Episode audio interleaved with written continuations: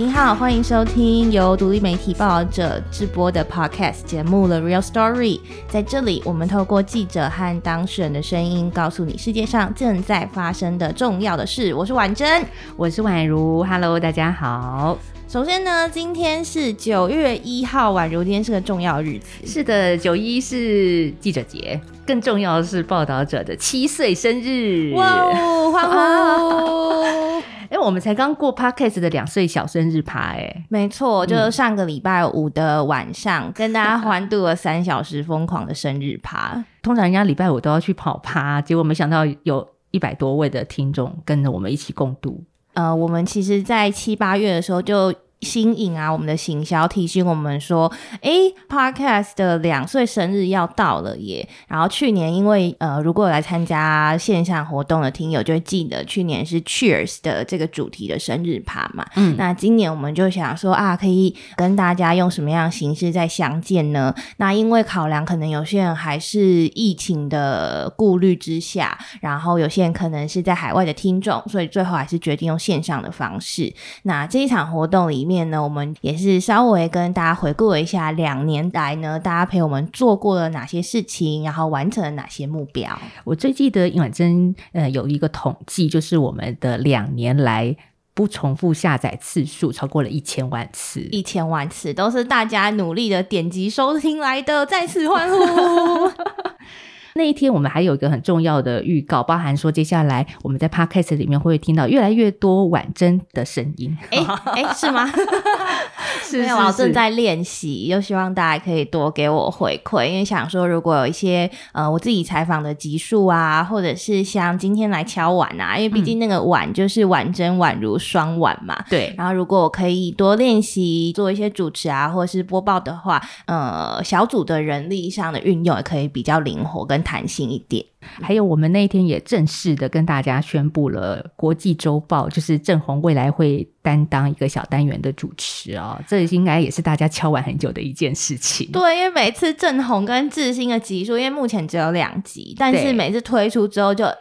一堆听友会在留言区说：“爱郑红，郑红什么时候要主持？”对，然后应应这些敲碗这么期待郑红出场情况下，我们有跟郑红一直不停的在讨论啊。但大家也知道，就是前阵子国际事件，包括现在其实一直都是非常的多。那郑红也一直在处理这些新闻等等的。最后呢，应该会在中秋节过后就会推出他的国际单元。对，在我们两岁生日的时候，郑红郑重的。跟大家承诺了这一件事，我希望 也期待不会跳票，超期待，对，应该是马上大家就可以听到郑红的新单元了。也说真的啦，在报道者工作还算蛮辛苦的，但是呃，我们在当天直播的画面上看到郑红，他有一个很忠实的伴侣，不是他老的伴侣。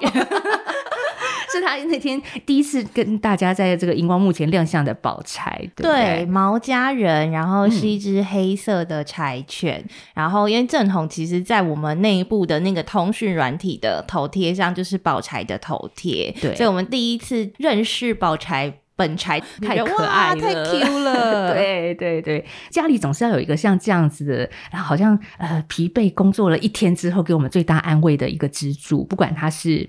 猫猫狗狗 还是你真的亲爱的家人，很重要。真的，真的。像我有时候啊，就是我最常看听众朋友的私讯的时间，就是我上下班通勤的时候。然后因为有时候晚上真的是累了一整天，或者是回家还要继续就是写脚本啊，或写访纲的时候，然后看到哎，有时候听友转发这个礼拜的集数，然后可能留一些他的心得，或者是有人跟我们说哇，你们呃这个报道做的很好。但有时候。都可能也是一些指教，不管收到什么，我都会突然觉得哇，很有被放在心上的感觉。虽然我家很疲惫，可是远方一直有人在支持着你的作品，然后把这些用心都听进去，就会觉得哎，更有活力了。对，其实不管任何形式的回馈，对我们来说都是一种支持。那天有一个听众，我觉得还蛮印象深刻，他叫做 Cindy。他说他本来就有在看我们的报道，那是后来 Podcast 推出之后，他就变成忠实的听众。然后他当天就很开心的跟我们说，他安利了一个他的朋友 收听报者 Podcast，然后那个朋友真的也开始听了，而且他正在努力回追踪。哇，把我们的节目当成追剧。而且 Cindy 真的是很忠实，他还说我会来参加我们的新书座谈啊，然后赞助者大会等等的。那甚至那天也有在海外的听众义诊，一真来自好远好远的地方，是在加勒比海的圣克里斯多福吉尼维斯。对于一个年轻的女孩来说，要去到这么远的地方，而且她是去当国际志工，真的是一件很有勇气的事哎。嗯，而且那天其实义珍跟我们说，就是在圣克里斯多夫吉尼维斯这个地方的网路好像不是很好，那她还是想说，哎，很想要参与这个活动，就赶快上线。她也特别跟我们说，其实是因为一路呃看着报着一些报道啊，尤其国际议题的讨论，然后就让她更有勇气走出台。台湾这个小岛，真的我也还觉得蛮期待的。如果有机会义珍回来台湾的话，可以跟我们来一起分享他在海外服务的故事。哎，嗯，那如果义珍有在听这一集的话，就是也希望你在海外好好照顾自己。最后呢，还有一个非常忠实的听众，叫做大福。对，大福我很有印象，因为他很常。戴报道者的口罩，然后就会 tag podcast 的账号，然后我就常常 IG 上看到他拍帅帅的口罩照片，像我们的口罩代言人。不过那一天他的一个表现让我很有印象，就是他聊一聊就把他家里的植物给端出来，告诉大家这个植物不是只有美而已哦，它背后还有很多结构性的问题，像植物的盗采。这个我真的从来没有想过的部分，我也是。然后那天就觉得，哇，我们听众也太卧虎藏龙了吧！听久了，看久了，变成调查报道的一份子。对，这真的就是我们一家人，就是因为喜欢，所以大家聚集在一起啊。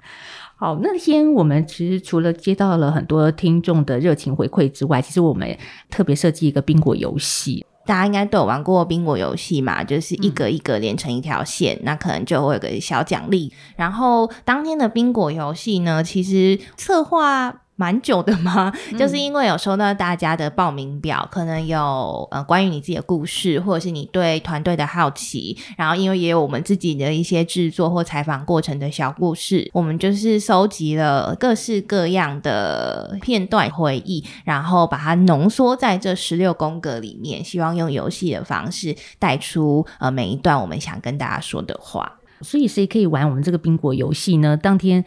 啊，我们特别请听众参与者要举手，谁举的最快就有机会来翻 这个冰果游戏的牌哦。我印象非常深刻，我们有两位很有意思的听众，两个之最哦，一个是最年轻的听友，高中二年级的雨翔，另外一个最是最新的听众于中。所以接下来我们来听一小段，这两位听众他在我们当天的活动当中跟大家来分享的是什么。来，宇翔，刘宇翔。哎，我现在是高二，哇，少年报道者哎，没有啦，你有点超过那个年纪，但没关系。年青年代表，你什么时候开始听报者 podcast？哦，那时候是我去那个中台湾磨练，然后雪莉姐她是那一次的开幕式的主讲者。哇，雪莉姐，雪莉姐，你散布爱的种子。那雪莉姐讲到什么，让你觉得哎，可以来听听看报纸 podcast？就是突然看到有个独立媒体，然后它有一个比较深度的报道，我就觉得很吸引了。那你最近有喜欢的集数吗？有，我最近每集都有听，然后呃，我觉得那个今天来敲碗。真的，这个节目超赞的。我也挑一下。为什么？是为什么？为什么？因为我平常有去比一些国际知识的竞赛，所以就要一直看新闻。然后可能因为我要升高二了，所以有时候没什么时间，就每天在那里看这些国际新闻。今天来敲碗的节目，你就可以全部都知道这个的背景啊，或者是后续的一些影响。哦，就是比较短的篇幅，对你来说比较有时间吸收。对，嗯，那九十分钟的节目，高二生可能就觉得十分困扰。有点太长。熊宇中，嗨，大家好，大家好。嗨，就其实我没有听很久，哎，我大概才听两个礼拜而已。新听众，你怎么会报名这个活动？就刚好又看到诶两周年，哦，错过蛮多。那你是怎么开始听的？对，没有，因为我平常本来就会听 podcast，但是我本来大部分听的是比较偏体育的，就我会听篮球的。那是朋友介绍你来听报道者的吗？没有没有，就是有，因为我那时候就是工作上刚好有这个环节，就是做那种比较重复性的工作。然后我做那种工作是通常都会开 podcast，然后我那时候刚好听完就是别的节目新的一集，然后我通常有时候就会去那首页，我是用 Spotify，然后我就是浏览随便看，然后就看到哎，原来报道者有 podcast，然后我想那我来听一下。我那时候听的第一集是那个沉默的那一个。沉默那一集。哦，陈昭如陈昭如老师，对对对，因为我刚刚说我听之前听的 podcast 的类型都是属于体育类的，所以我那真的是我第一次听 podcast 听到哭，就是很难过，因为不是感动是很难过，嗯，就是听到就是里面就是一些受害者的经历啊那些的，嗯。嗯，其实因为像我之前有看那个熔炉跟对对武生，对。对对，然后就是电影这种东西主要还是是现实的转移。所以它离是真正的事情，我觉得还是有一段距离在。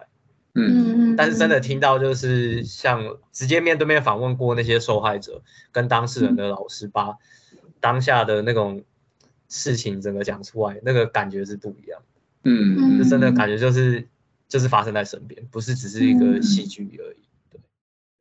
哇，宛如。刚刚这个宇翔特别说，他觉得今天来敲碗超赞的。那另外于中也说到，沉默那一集是他入坑的第一集。那这两个部分都是宛如负责的耶。对，这今天来敲碗是我从嗯，我看一下二月十四号我来报道者报道之后 开始做的单元。其实最最最原先的计划大概只有五分钟的呈现吧，结果没想到大家就觉得。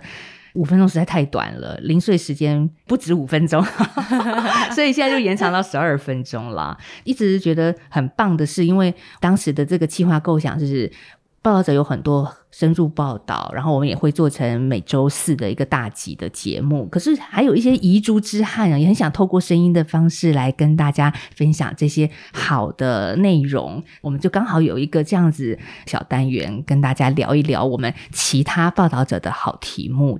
记得有听友就问到说，哦，像裴洛西的集数怎么可以这么快的产出啊？那当然有一部分是归功于说，哎，我们有很强的及时的摄影跟文字团队，像是呃郑红啊、志兴他们摆在国际的领域就非常专业嘛。然后雪莉姐啊等等的互相支援搭配，那有了这些文字跟素材的本之后，就是宛如的转译啊，还有同整的速度，我真的非常佩服。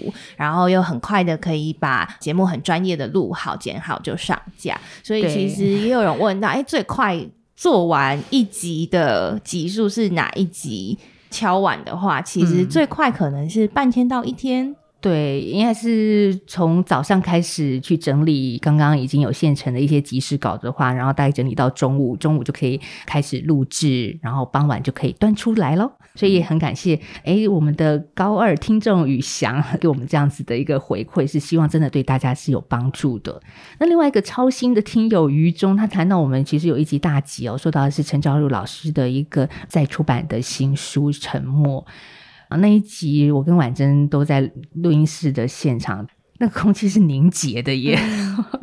我那时候差点连结尾都讲不下去，你就会觉得有一些特教学校的孩子，他们没有办法言语，再加上被大人的不信任，学校里面发生了一些性骚扰、性侵害的事件，是没有人相信他们的，然后这些伤害就越来越大。其实像最近有一些。嗯，蛮类似的新闻嘛，可能他在中学的时候也是有受伤的学生，然后现在长大了，虽然过了二十几年，但他还是决定把这件事情揭发，所以大家就可以知道说，就是一个受伤的人过了二十几年要面对这件事情还是这么的困难，那更何况是二十几年前还是小朋友的他。对，其实我录完就有点担心，说会不会我们那集太沉重了，让听众觉得有一点距离感难以接受。也谢谢雨中告诉我们。那除了于中跟宇翔之外呢，当天也有一位是呃支持我们非常非常久的听友，他叫做嗨嗨，而且嗯嗨嗨分享完之后还调出了一位大家应该都很想要 听到的神秘嘉宾，对，而且是给大家一个超大的惊喜。好，我先来听听看嗨嗨的分享。呃，我应该是从很久以前是雪猎渔场那个时候开始赞助报道者，因为当时我很关注就是东南亚移工的议题。那我最近就是我听完之后马上有就是分享给我朋友的是哪一个 podcast，然后我就想到我 是那个就是一个二十三岁的大学生。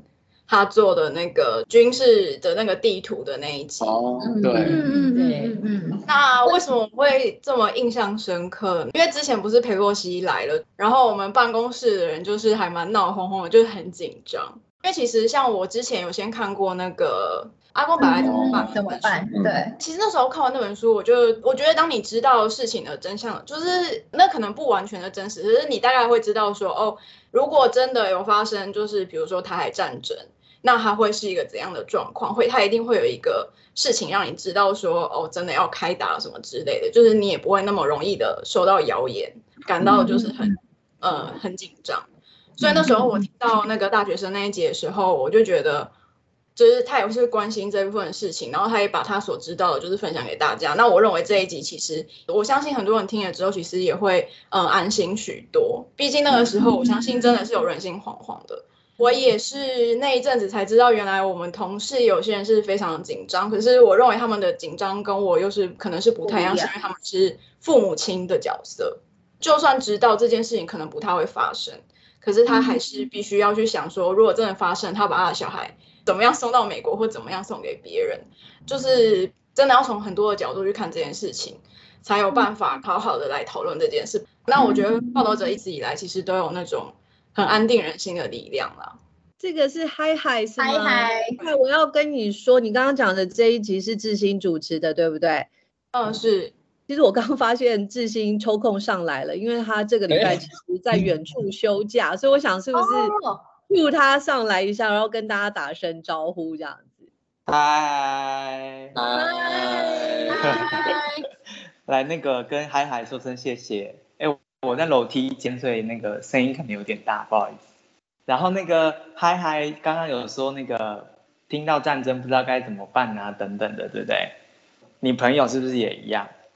想要邀请你参加新书的那个座谈，我觉得大概你你想要问的，或是你朋友们想要问的那些题目，这是为什么我们要呃花十七万字，整个团队花半年在做这场战争的报道。最大的原因啦，因为我们其实自己也很想知道答案，所以如果你有兴趣的话，那个。大家都听到了吧？就是呃，在潜水的智行，对，因为其实当天的呃线上活动，我们在一开始也有跟大家说明，哎，为什么智兴今天不能参与？因为主要是他从呃乌俄边境回来之后，就持续在做相关的报道，几个月下来呢，也累积成了我们的新书《乌克兰的不可能战争》。那现在是在各大通路都可以买得到，因为写完书嘛，那接下来就会有一连串新书分享的相关的活动，所以志兴在活动的那一周是先休假养精蓄锐。不过呢，因为他真的很挂心，就是很想念听众们，所以他其实是有悄悄上来。那刚好是遇到嗨嗨呃 feedback 执行主持的集数嘛，所以志新就诶。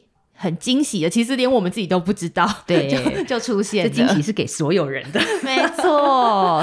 如果说到志新，他在今年的上半年真的非常的忙碌哦。从三月份开始，他到边境去做了采访。那志新到边境的时候，我们其实 podcast 的也及时的露出志新传回来的声音内容。而这些声音内容，我们真的不知道做完之后大家会怎么去听他们，或者是甚至说怎么运用他们。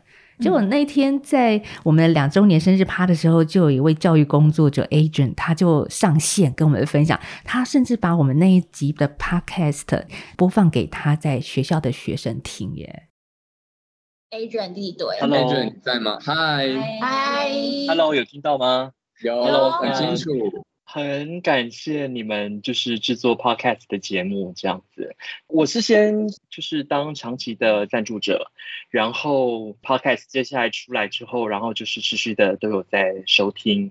那我现在目前在学校担任老师嘛，所以我还记得当时在乌克兰就是战争爆发的时候，报道者那时候有放就是现场的那个的声响，然后我就在中午的时候就放给学生们听，然后我的学生也跟宇翔一样，就是高二的学生，我的初衷就是让孩子们了解远方的世界正在发生这样苦难的事情。嗯，那今天我特别想分享，就是呃，我还记得我今年一月一号的时候，我自己有一个小旅行，然后呢，我就是从中和这边，然后就慢慢的坐车，然后坐到淡水。路上，我就听了那一集，就是呃，智兴访问阿豹、阿珍珍跟妈妈回到家里，然后跟妈妈的访谈。我自己也是台东人，很久没有回去。就是身为一个思乡游子，然后在听到阿豹跟妈妈的互动的时候，我在公车就是整个大爆泪这样子。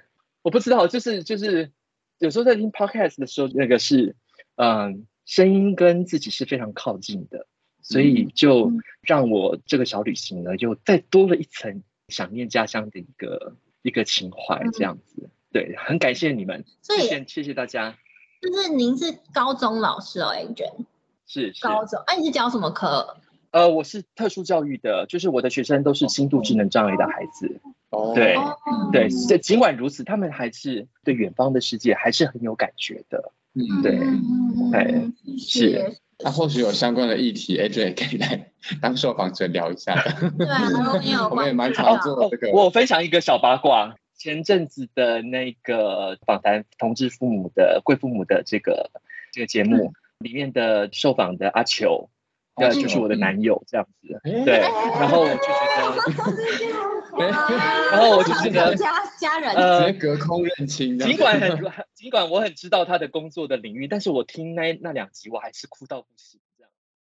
嗯，刚听到 Agent 的分享，诶，如果之前呃有听 Podcast，可能会知道我曾经也是个教育工作者，婉珍老师，和教育界的逃兵闹，对，就曾经在学校教过书，所以我那时候听 Agent 这样分享的时候，超级感动的，就是一个老师把他看到的事情，或他觉得可以认识这个世界的方式，跟他的孩子们分享，真的觉得超级佩服，可以看到我们的听。中是很用心的，觉得我们的内容适合分享给更多孩子们。其实这些老师们就会这么做耶。嗯嗯嗯。所以如果你也是就是教育现场的老师或者是教育工作者，觉得诶有什么样的内容是很适合给孩子们听的，或是你正在这么做，然后我们可以怎么样互相协作，或是你在这个现场有什么孩子们的回馈，都可以让我们知道。是的。那另外，Agent 给我们一个很。惊喜的一件事情是，他也是我们的受访者的家眷，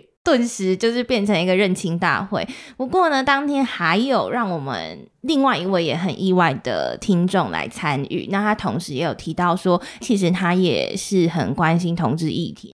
这个人呢，竟然就是鼎鼎有名的曾公 曾文成大哥，他是台湾非常有名的棒球球评。哎，曾公呢，不仅是知名球评，然后也担任过很多运动刊物的编辑啊、总编辑等等啊。几年前他还自己去徒步环岛，然后就成了我们的受访者，没错，再慢慢的变成赞助者。是的，更重要的是，我们一定要帮曾公宣传一下，他也是 podcaster，就是他有自己的节目。对，是我们的同业，然后他的节。节目是台北市立棒球场。四号，他也在听报道者是谁？好会选哦，很会选。他也是一个重量级的听众，然后也曾经是我们的受访者。那他自己本身也是 Podcast 的主持人。他是谁呢？曾文成大哥，曾公，台湾知名的篮球评论家，曾公好。曾公你在线上吗？我我先强调，我有长期赞助那个报道者。谢谢曾公，掌声鼓励，谢谢曾公。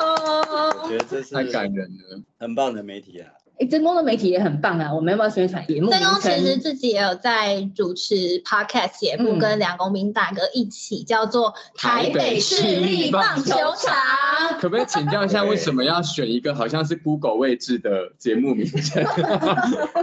呃，最早这个节目其实就是一个我们制作人希望找我们，因为我们两个是中华职棒开创的员工嘛，三十几年前，所以他用一个比较历史性的建筑物，虽然现在已经不在了，这个建筑物代表那一段职棒的历史的回忆，所以我们就找了很多一起呃经历过那一段时间的教练、球员，还有相关的人物、员工、啦啦队一起来回忆。那比较特别的就是，因为我们我们希望这些球员教练是比较轻松的情况之下受访，所以我们大概百分之七八十都用母语，就是台语来来来上这个节目。所以我觉得后来大家因为喜欢这个节目，变成说大家想办法要去学泰语，这是我们另外 没有想到的收获。对对对。另类的推动台语教育，这样。对，那我们知道曾公跟我们的其中一位主持人慧君也是多年的好友啊。慧君对体育这一块是非常的熟悉，所以我们请慧君也跟曾公打声招呼。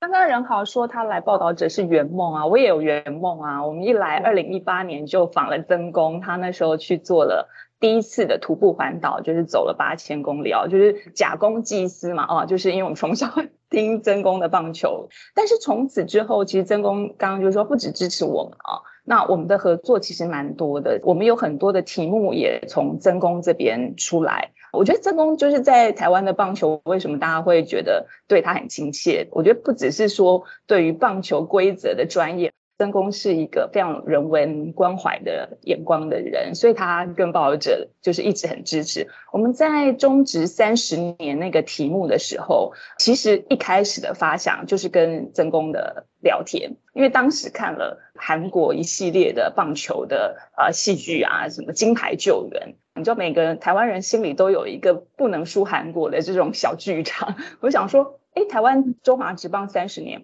为什么我们都没有自己的影片啊，或者是纪录片？当时曾公就讲了，王金文就已故的，其实他也是之前《恋恋风尘》的男主角，也是前联晚的摄影。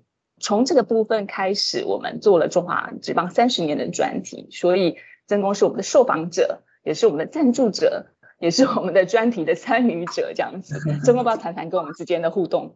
呃，我我觉得报道者 p a c k e s 我觉得是。当然，就说跟我比较常去听的体育有比较大的不同呃，我反而比如说庄之燕呐、卢彦勋那两期当然会听，可是我觉得最重要的还是在于其他的议题。那我比较会去关心同志的这些议题，比如说最近我听那个龟妈他们。那一集我都觉得，年纪越大，我就觉得我现在哭点很低，我就 眼睛就跟主持人、受访者一样，呃，我就是一个感动，设身处地觉得那个那个永庆妈妈吧，我记得这么勇敢。那另外就是说，有些议题我是完全没想到，比如说我记得谈到中年失智，好像是烘焙师傅吧，他太太在你们受访的时候讲起来云淡风轻，我就觉得。他是全世界最勇敢的人。我跟慧静也讲过，就说包者他们不只是文字很用心，我觉得他们在做 p a c k a g e 的时候，设定题目、做一些功课上面，我觉得都是很棒。哇，谢谢！正宫这段话我要剪下来。我们这次的两岁生日趴的主题是一个让人意外的 point 哦，所以当然我们的现场来宾也会让人很意外，而且他做了一件很意外的事情，这是吴瑞然老师。那吴瑞然老师他是听了我们雪莉的这一集二零二一年的回顾分享嘛，而接下来去做了一个创作曲目哦。哎，吴瑞然老师是谁？小小跟大家介绍一下。其实他的大学所学是心理学，但是在硕士之后呢，他的专业都是在音乐跟表演艺术上。他是维也纳国立音乐暨表演艺术大学的作曲硕士。然后呢，他在巴黎钻研班多纽手风琴。懂选，懂选，懂选，懂选，懂选。有人为的 r o Story 写了一首歌。是谁呀？接下来要揭晓了，请吴瑞然老师登场。瑞然老师，瑞老师最近非常的忙碌，因为第一届台湾 Tango 音乐节的策展人就是瑞然老师。哎，看得到我吗？看到你了，上线了，看到。这么这么早就被点了，幸好早点了。等一下会吵到邻居这样。因为老师今天有有准备，老师有准备，对对对。好，老师，我们要问你是说，其实很多人都说听我们 podcast 的会有触动自己内心最柔软的一段的那种经验，会一边听边流泪。我不晓得对日元老师来说，对你最感动、冲击最大的是哪一段或哪一集？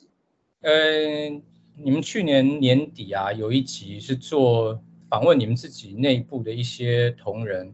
去回顾自己的二零二一年那一集，呃，摄影的啊，然后还有也访问企划部的啊，然后也有访问雪莉姐这样子，呃，我被打动的啊，就是因为我平常在听你们 podcast 的时候，就是因为你们要很公正的报道一些事情，所以有些个人的情绪其实都不太会被表达出来。可是，在那集里面，呃，雪莉她在讲有关二零二一年她遇到的一些事情以后，呃，那个东西有达到她的这个人的情绪，然后她在讲的那个过程中，她的情绪是有起伏的。我被那个情绪有打动，因为我我看到雪莉不是只有当做一个总编辑，不只是一个记者，而她是一个人。他会去担心他在香港的这些同仁的这些安危，然后他会非常担心同仁们在不同的场合下可能会面临的一些问题，所以我那个时候有很怎么讲很很大的冲击，而且也非常震动。对，然后因为那个关系，所以我回去想我自己的二零二一年到底是什么，这样。呃，也是一个因缘际会之下，我在在年底的那段时间，我受到了台湾一个乐团的邀请啊，就是乐信之时的管弦乐团，说可不可以帮他们的乐团为今年四月的一场音乐会写一首曲子。然后我就想，哎，这是一个非常好的机会，我也把我的二零二一年也写进这首曲子里。呃，因为后来我就我听完那集以后，我深受感动跟震动了，然后我就很不要脸的直接肉收了雪莉哦，直接加他连友，然后我就很不要脸就跟他说，我想跟你访谈，变成是我在访问他这样，我们谈了非常多的主题，从香港的那个反送中运动，一直到后面他怎么去经营报道者。以以一个总编辑的角色来看这件事情，然后因为那个时候他有讲到一句话是那个尼采他说，当你凝视深渊的时候，小心你自己也会变成深渊这样子。嗯，所以我后来这首曲子我就把它定名为《深渊》。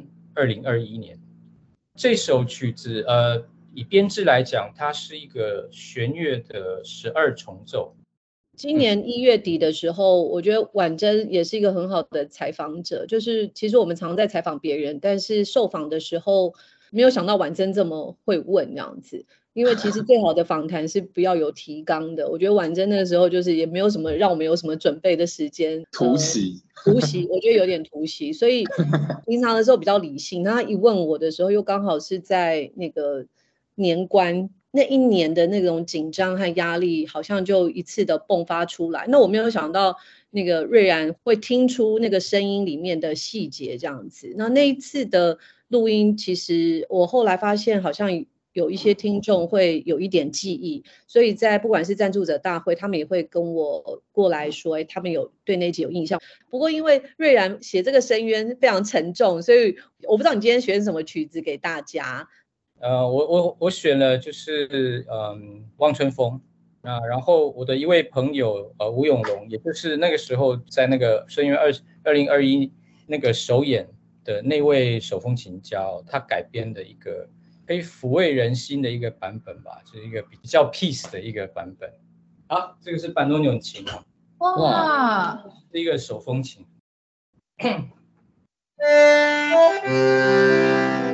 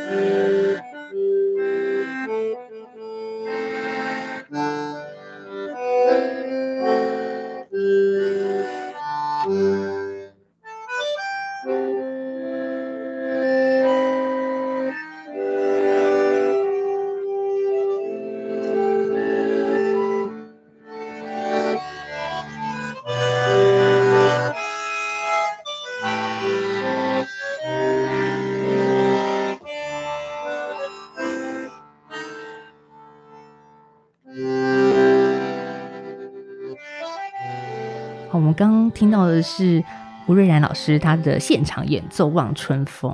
其实刚刚也有听到，呃，吴老师是听到了我的二零二一这一集。那因为我们邀请了几位报道者记者分享他们的二零二一，其中呃，吴老师对雪莉姐分享说：“哎，我们有一些中国或香港的合作伙伴的遭遇，真情流露的这个感觉。”然后吴老师很动容，所以他决定去脸书 找雪莉姐，再跟我跟他聊聊，进而变成了这一首呃属于他自己的。二零二一，然后这个曲子叫做《深渊》。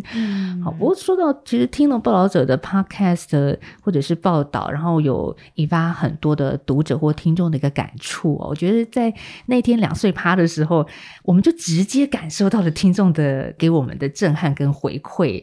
乌干达这一集大家还记得吗？这其实是我们在今年一月份很重磅的一个调查报道了。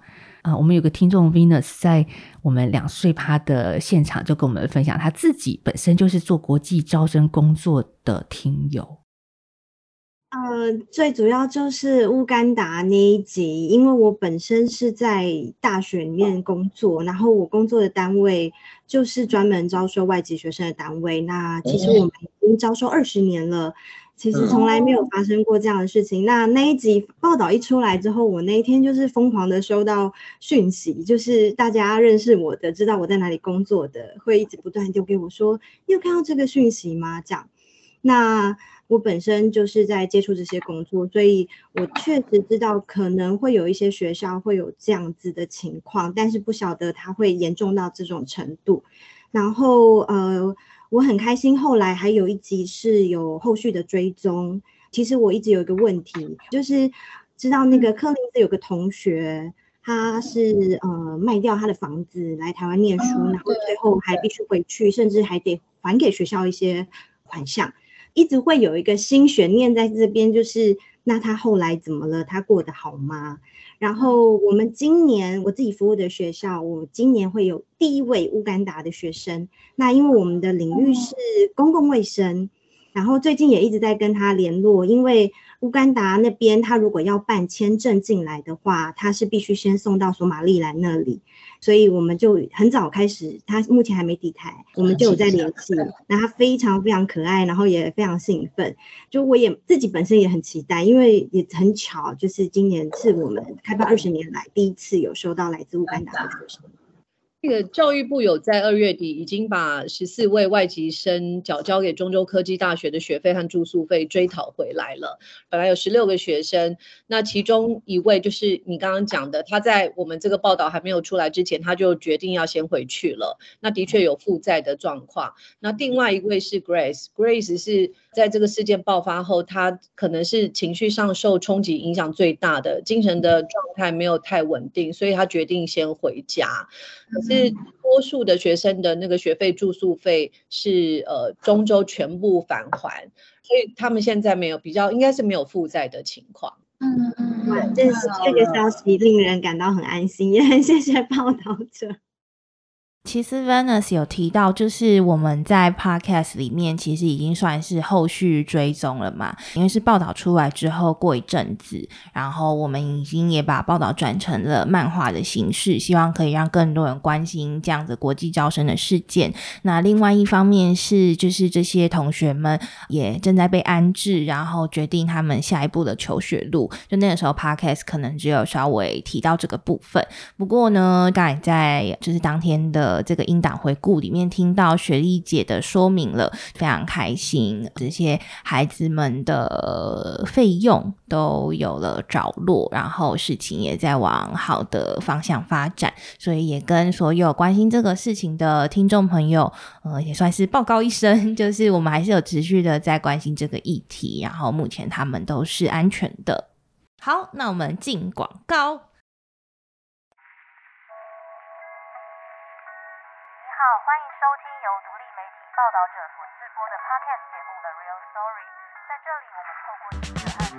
哎，你在听什么呀？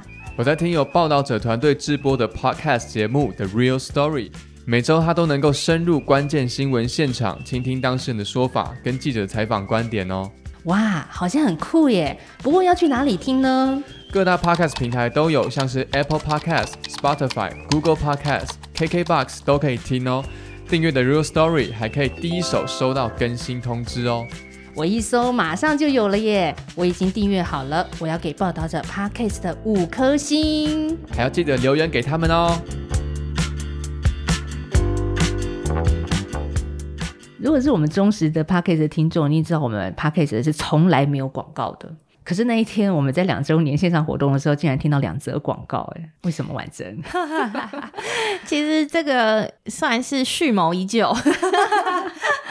就是如果有一些听众朋友，你有参加我们北部场的赞助者大会的话，就知道说那天其实我们有设计一些游戏的桥段，让大家可以上场，就是录录看我们常常在讲的这个开头跟结尾，让大家来小试身手。对啊，那些音档就是一直躺在我的电脑里，我就想说。这两周年的活动，没错，一定要好好的使用，所以就稍稍的利用了一段。是，谢谢这些听众帮我们播。不过这个很重要，是在里面有邀请大家订阅、留言五颗星，这个是很重要的。就是大家的订阅、留言啊，然后给我们星星，其实不只是给我们鼓励，它其实也会有助于我们在平台上的曝光，然后让更多人认识报道者，让更多人。认识报道者 Podcast，所以希望大家举手之劳，现在还没订阅、还没按的，赶快按一下。好，所以那一天的活动真是惊喜连连啊！那再来呢，其实还有一些制作团队里头，我们自己的一些意外的 point，其实是很有趣的。呃，那天呢，刚刚说到这个十六宫格里面，就除了是听众要选格，必须分享自己的故事之外，选了这个格之后呢，就是我们的时间了。到底制作过程有没有什么好笑的事情、有趣的事情、困难的事情，或者是我们想跟听众说的话？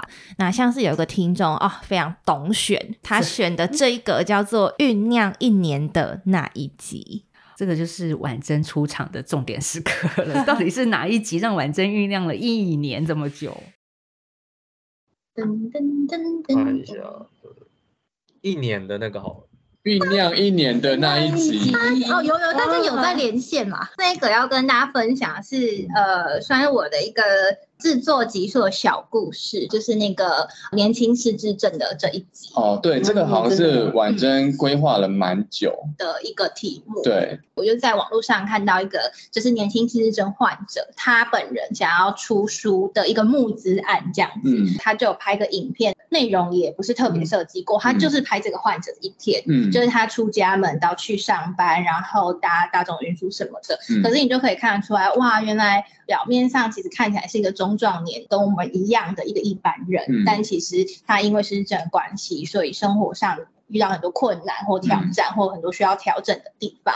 然后他去的那个工作的地方，就是后来如果大家有听那一集，就会知道是呃样机会馆，特别在为年轻型的失智症做一些呃团体的复健啊，或者是提供他们工作自立的一个地方。那那个时候我就觉得说有没有机会做一集，我就想说好，我觉得要学习记者的精神，就是要自己先去那咖啡厅看看。对。然后去那边隔壁刚好就做一个家庭，有爸爸妈妈跟女儿。然后那女儿年纪跟我差不多，她就问了那个咖啡厅的失智协会的工作人员，问问了很多关于年轻失智问题。然后问到后来，那个协会就是也是我们受访者李慧珍副秘书长，慧珍姐就问她说：“哎，你们怎么对这议题这么有研究啊？你们是不是有遇到什么困难？”然后那女儿才有一点泪眼婆娑的说：“就其实我觉得我爸爸可能有一些征兆，但他都不想去就医这样子。然后爸爸当然就逞强说没有没有。”所以这个故事就打中你了。对我那时候那一段时间就一直在想说，这个家庭不知道怎么样了，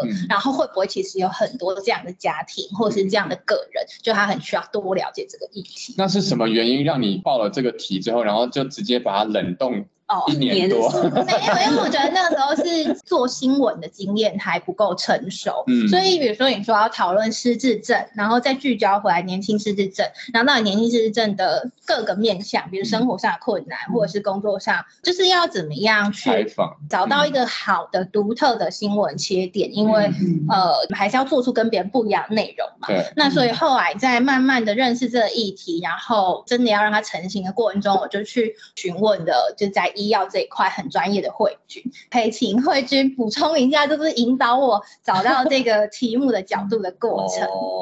对，我可以见证他们真的这个题目发想非常久。然后，其实我觉得我们的 podcast 其实并不是说你邀请到相关的关键人来录音间，他就可以完成议题。我们蛮多 podcast 的发想，不管是呃婉珍或者是其他的记者，他们其实都在这个议题有时候沉浸非常久。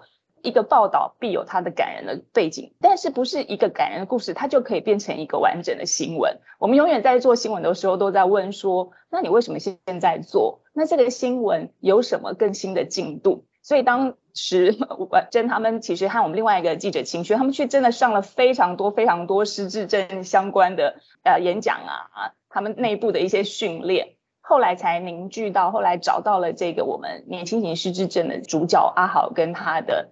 太太，而且我们希望能够在这个呃失智症报道凸显一个事情，就是说我们常常认为一个慢性疾病或重大疾病像失智症，他一确诊好像这个人就报废了。其实这个年轻型失智症是我觉得我们很重要的一个观点是说由病人自立。用他们的工作训练，让他们的疾病不能够治愈，不可能呃阻止，但是它可以慢慢的延缓。这个社会就需要友善这些呃相关的人的一个环境，所以我觉得我们是提出了一个比较不一样的诉求点啊。所以婉珍他们虽然满腔热血。还是要跟他们说这样不行，那样不行，这样报道过，慢慢才聚焦出这个故事。对对啊，可以支持这个记忆水饺，真的很不容易。对，如果大家喜欢这个故事的话，水饺先买起来。对，可以在 Facebook 搜你记忆饺子，我买了很多次，有买了很多次水饺啊。所以真的是酝酿了一年一年的那一集，还没听的听众朋友可以去听听看。那有听的话，就是你也可以用行动去支持爱好夫妻的记忆饺。对，这就是放在我心里一年的那个秘密。大家可能很难想象，哎，为什么一集可以酝酿这么久的时间？因为现在新闻产业都是制作快速的一个年代，光速的年代，你怎么会这么龟速？哈，其实是有原因的。对，其实就像刚刚慧君说的，我们做 podcast 虽然啊，可能产制流程还是比做调查报道稍微快了一点，不过该做的都不能少，收集素材啊、填调啊、测访啊、出访啊、找角度啊，然后团队之间的讨论啊、整个包装啊、平台的文案啊等等的，它是一个非常繁复而且多人参与的流程。然后我们给自己的要求跟标准，其实也是跟做文字报道。一样，就是事实的确认啊，还有各种呃切角的独特性啊等等的，然后新闻性、时效性等等，才会因此酝酿了一年。嗯，所以每一集真的都是花了很多的心思去构成的。报道者的工作人员真的投注了很多的精神，他们的家人应该也可以深刻的感受到这份工作的不容易呀。所以我们接下来听这个，大家好像从来没听过燕城。哎，是我们的社群编辑，他怎么谈他的爸爸？还有雪莉说他的女儿，哎，过去好像也没听过哎，我们来听这一段。据我所知，燕城爸也是有在客串。对，其实我的我的故事跟蓝妈妈是有一点像，但过程差蛮多的。就是我一开始也是花了一番心力，因为我爸他们就不是报道者的。读者或者是听众，所以他们不太知道这一类型的新闻内容，也花了一番力气跟他讲这是一个怎么样的组织，然后他们是非盈利在运作等等等等，然后他们觉得说，哎，这个东西是可以是可以 work 的吗？这样子，然后过了一段时间，或许我不知道他们有搞懂或没搞懂我到底在这边干嘛，但是我爸有一天就说，他看到你们报道者的一篇。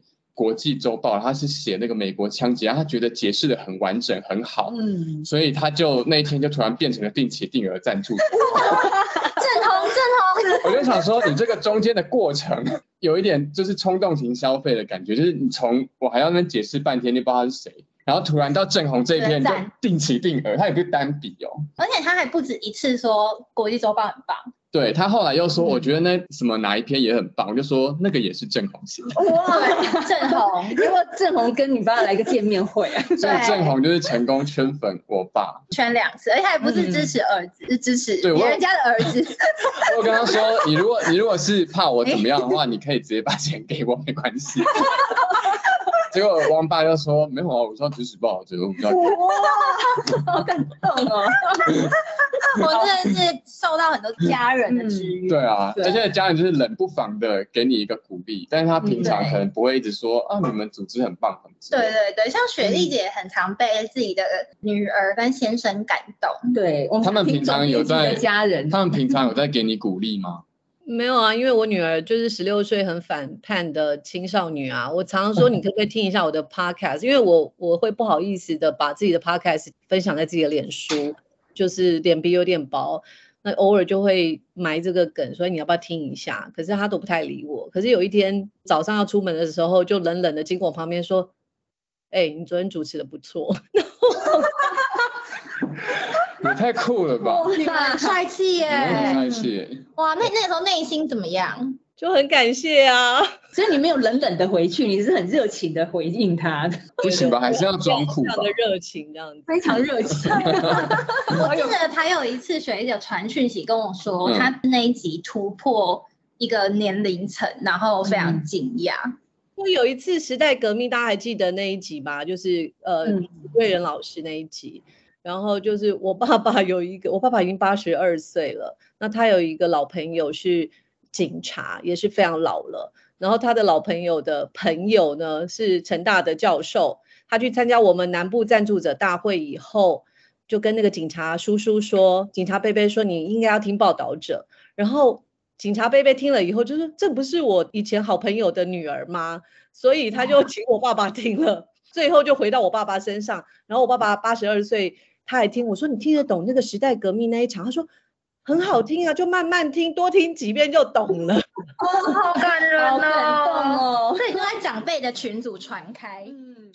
雪莉刚刚有提到她女儿就是酷酷的，其实我儿子也是差不多啦。因为我跟我的儿子跟雪莉的女儿年纪不相上下，没有差多少，就会觉得这个年纪的小孩很难搞，就是让他们乖乖的来坐下来听抱着 podcast 的，这是不可能的事情。但是你有时候就会发现很温馨或很窝心的是，孩子们都在房间里面偷听。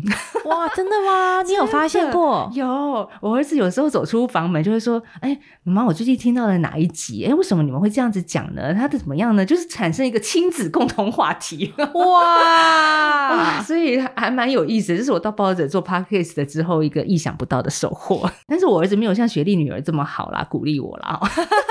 这时候要呼喊一下。但他真的跟你有些议题上制作上的交流，对对对对，有一些主题真的是现在小孩子其实听完也会很有感的。然后如果父母跟他说：“哎，你应该注意哦，最近柬埔寨怎样，那要小心哦。”人家就觉得你好无聊，你在说教。嗯，可是如果真的给他听一集 podcast 的，听记者的采访的艰辛跟幕后故事。哎，我们的孩子们 可以听得进去哦。嗯，因为我们那个报名表里面，其实也有听众有说到，说他有分享给自己的孩子。哦，对，其实我们默默在促进一些就亲子之间的交流行动，功德一件，功德一件，功德一件。那想必呢，大家就是听我们在这边讲儿子、女儿啊、爸爸妈妈的。虽然宝钗刚刚已经有被我们提到了，可是应该还是很想要听听看。宝才怎么说他爸爸嘛？哎，对，没错没错没错。那天明明都看到宝才躺在沙发上，很舒服的被爸爸摸，哎。但是爸爸还是有一些分享啦，就是郑红，因为他也加入抱着四个月了嘛。那因为郑红平常其实在我们办公室都非常的低调，因为他很忙，然后因为他的位置刚好在饮水机旁边，所以我每次去装水的时候，我就偷瞄一下郑红，然后就发现郑红就是直挺挺的坐着，然后很严肃的在写稿，然后就不太敢打扰他。不过郑红爸爸在宝钗面前完全不赶快。对，我们来听听看郑红跟宝钗的互动，以及他进来报道者这段时间的心情，以及很多人很好奇的，哎，为什么郑红会来到报道者呢？郑红，接下来那个世足的专题是不是重要角色？郑红是足球迷不是吗？对啊，对啊，对啊，哎，我我们今年就是也准备要要把世界杯足球再做大。难得第一次在冬天办，然后在这种在这种特别的时候，然后又有慧君，然后一起揪我们。大概接下来一两个礼拜就会慢慢慢慢在做讨论。如果有什么想要知道的话，那也可以就是哎丢我们的私讯啊，或者怎样都会先告诉我们。郑红，你一直这么严肃吗？因为因为我我平常看球都会都是会变一个人的，就像跟变身博士一样。哦好想看变身后的郑红哦。那你今天的神秘嘉宾有来到现场吗？有哎、内吗？他在干什么？哇大家第一选，你看郑红的画面好不好？郑红他是谁？呃，他是我我们家的狗狗，然后叫宝 台，然后就是之前在前一份工作啊，或者是说现在在报道者，那他都是哎翻嘟嘟，好享受心情很好哦。就是如果就是有时候加班啊或压力很大，然后或者是遇到很多挫折，那就是回家就是狗狗总是就会一直陪着。哎、你不要抢戏抢成这样。哇塞！因为像做国际新闻的时候，常常就是大部分都是灾难，都是一些不好的事情，所以就是有时候就难免会把情绪，就是或者是哎脑中那个焦虑的感觉带回家里面的成员伙伴啊，有时候就是会像像这样子，然后来安慰大家。就是其实不只是就是读者啦，或者是说工作同事，有的时候就在很累的时候，感觉好像全宇宙都会来帮你。听众留言动鼻子说，为什么郑红可以一边摸肚肚又一边一脸正经讲话？呃，郑红也是来几个月了，你觉得工作还好吗？哎，我来四个月，然后有的时候会觉得好像进入到一个精神时光屋，只是明明才来四个月而已，为什么觉得好像来了四年或四十年？事情一直发生啊。对啊，我来的时候还春天，然后就是现在要秋天了，就是有点。其实就是大家一直都会留言或敲碗说，哎、希望郑红赶快来主持 podcast 啊，或是他是因为听转角国际，然后现在才过来听抱着 podcast，期待郑红出场。可是我真的是每次看到郑红的时候都不忍心，郑红那个不忍心，然后就就讲不出来，他都就戴耳机，然后就是苦在角落，然后这样。真的对，然后开会的时候也很忙，然后事情也很多，要写即时，要写稿子，嗯所以我每次都开口袋，反正郑红，嗯，哎不过最近一直大家一直敲碗说，希望郑红讲烂透了。哎郑红，你要现场秀一段吗？我会觉得很莫名其妙，为什么就是不要再 Q 他了。烂透了？哎，那其实我们在就是收集听众的报名表的时候啊，一直有人很好奇，说，哎、为什么郑红后来报道者，或者说报道者为什么想要延揽郑红？想要是不是先请雪莉姐可以跟大家说明一下？大家真的很好奇郑红怎么会来到这个精神时光屋，这个机缘是怎么发 发生什么事情？就是简单来说，其实我这两年呃蛮有意识的在找国际的人才，因为我觉得国际不只是编译，还有就是我觉得最近的整整个三年的亚洲局势，你看从香港疫情其实都是全球同步的。那台湾真的懂国际的人，除了编译以外，还有就是他要有能力主编，要要能够去找题目。我觉得这样的人才真的很少。所以我听到郑红是在脸书上有释放讯息，说他即将离开他原来的组织，那我就请了我们一个好朋友，就是阿坡，也是一个作家，我就请他帮我问问郑红有没有兴趣跟我们聊一聊。结果没有想到一聊就成主顾这样子。其实我不知道郑红为什么愿意来啦，但是我那天有听说郑红本来如果不继续在新闻业，他好像要有别的打算，你要不要说一下？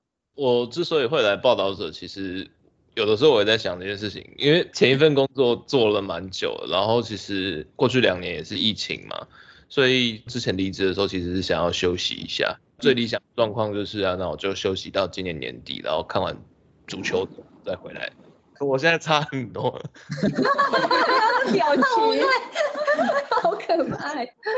对，然后那个时候就是交接，大概要离职嘛，就是写感言，然后就是突然就是雪莉来敲我，然后就说哎可不可以聊一聊，然后结果呃到报道的办公室，然后发现哎就是哎德林啊慧娟啊就是荣幸都在，哎这个怎么回事？所以就想说确实是一个机会，因为对我来讲，其实过去七年虽然说是做国际新闻，然后会是做呃主编的工作，可是比如说像是跟呃前线记者的合作啊，或者是说实际上的采访，我自己也会觉得说自己可能有还可以进一步挑战的机会。那本来也有在想说，因为在国际新闻在台湾，其实它在之前的发展性其实会相对比较比较有限，因为你要去，比如说像这次智兴他们去乌克兰边境，就是中间的一些安全啊或前置成本其实都很高，相对来讲，就是在各单位里面它的比重就是不可能做的那么大，所以那个时候有在想说啊，那那你要不要就是完全在做一个不一样的事情？那我就想说，那以前就是小的时候就是会在亲戚家里面在在工厂打工。那我是不是也去去学个电工执照，然后重新回到工厂里面来做？又又又觉得说啊，前阵子不是像林林立新的做工的人，做工的国际新闻主编，哎，好像也不错，可以转换一下跑道啊。结果殊不知就就学历邀请，然后就是进来了。电工界暂时还是缺工。对啊，对对对，不好意思，我们没有放他过抱去。宝钗，宝钗站起来了。好，反正我们那天的活动大概进行了三个小时哦，七点半到十点半，真的是对不起大家，没有啦。其实我们这最后有希望听众呃写一个回馈问卷嘛，我们也收回了，然后每一个人留言的字句我们都看了。对，其实有呃一些参与的朋友有提到说，诶，那天可能是因为很多人同时在线上，然后我们这个第一现场，也就是我跟宛如、燕城一起直播的这个现场，好像画面会容易糊糊的看不清楚。然后最重要的是，他说啊，三个小时真的有一点太长了啦，就是嗯很辛苦我们，但是这个超时好像可以再稍微掌控一下。哎，就是就觉得这个机会真的很难得啊，因为一年好像只有一次这种见面会，又不是牛郎跟织女哦。但他一直有在留言部分敲碗啦，就说希望有更多的一些实体的互动啊。其实我们都看在眼里啦，以后。会朝这个方向努力啦，真的。我们有会再规划看看，对，但也要看人力跟有没有合适的主题。因为听友也有提到说，哎，有可能形式上希望是跟其他听友之间的交流。因为刚刚整个这样听下来，大家也发现我们听友都蛮有故事的讲。那也有人是说，或许是议题的讨论，可能比较像我们上次 live podcast 那样，是针对运动员的心理健康。那如果是这几个方向要把它。实体化的话，我们可能还需要一点时间规划，然后看人力上跟时程上怎么安排。不过就是要跟大家说，谢谢你们的建议跟回馈，我们都有看到。那另外呢，也有人说，哎，那天虽然超时了，但是会不知不觉三小时就过去了，因为像老朋友聊天聚会，我们真的也是一种老朋友聚会，有想要把最好的一切都拿出来跟老朋友分享的心情，再跟大家见面。不一定是最好的，也有最糗的啦。然后也有一些 制作幕后，就是真的很真诚的掏心掏肺跟大家聊。我我其实自己的很深的感触是，我觉得每一个报者的读者听众都很用心，而且他们都有好多的事情来分享。但我们也看到在回馈问卷上有听众就说很喜欢报道者，每场活动也都很想参加，但我不是身份特殊的人。很幸运，我没有特别的故事值得分享，没有产业八卦，总是一个人默默的听。除了喜欢和感动之外，好像就没有话可以分享。可是这样的我在活动里，好像显得很空洞，也无从互动起。啊，其实我我觉得看到这一句话，就是他的回馈留言，我觉得就如同他说的吧，我们很幸运，没有特别的故事值得分享。如果我的生活充满着坎坷，充满着伤痛，没有故事分享也是真的是一种幸运呢。你可以聆听别人的故事，然后给自己更多的触动跟感动，这也是一种跟我们在心灵上的互动嘛。对，所以下一次希望如果你愿意的话，就也可以直接开麦。跟我们聊天，或者有机会我们实体见到面的时候，可以聊一聊生活啊，就不一定都是要聊节目跟新闻嘛，对啊，我们都多多认识彼此，然后当互相支持的朋友也是很好的。对，至少我觉得我们知道有人在支持，默默的支持，可以告诉我们这件事，我一直都在支持你，我觉得就已经很感动了，一句话就行了。嗯嗯嗯。那另外还有个听友说呢，他其实曾经也是媒体的从业人员，那说呃，他那天听这些听友们发表。哪一些级数对他们带来什么样的意义跟影响，有一种很神奇的感觉。他不禁会想到说，诶，他曾经呢，也在不同的时间、不同地点，跟各个背景的听友们都在。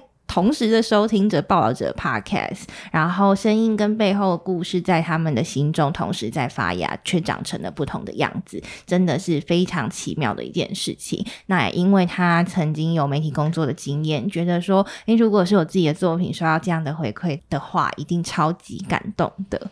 因为他也是同业嘛，就会觉得，嗯，这种感觉很能够相通诶，因为有这么多人。真的是很用心的在听我们的东西，那个感动是真的是存在的，不是我们每一次好像都是嘴巴上、口头上这样子乱讲。所以不管好的坏的，大家就是告诉我们，因为我们是不断的在尝试、在实验的过程嘛。那我们怎么样让下一次的实验可以更好，能让大家更开心的一起在线上互动？我觉得真的都是很宝贵的一件事。我记得这个报道者，我们七岁生日嘛，我们的执行长荣幸大哥跟我们讲过一句话，就是一个人走得快，一群人走得远。所以，我们跟 Podcast 的听众就是一群人，我们要一起走，而且要走得远，一直长长久久的走下去。以上呢就是今天的节目内容，希望让有参与的听众朋友呢，可以再重温一下当天我们一起度过三小时。那如果那天你没有参与到，也希望可以透过这一集呢，让你跟我们一起度过两岁的生日，然后留下一个两周年的纪念。那谢谢你的收听，并且听到了最后哦。那这一集比较轻松一点，如果你要安利你的朋友的话，也可以从这一集开始啦哈。啊，如果心有余力的话，觉得说哎可以赞助我们，那也很欢迎。对，不管有形还是无形，其实我们都可以得到你满满的支持的那一份爱。没错，那就谢谢你的收听喽，我们下次见，拜拜。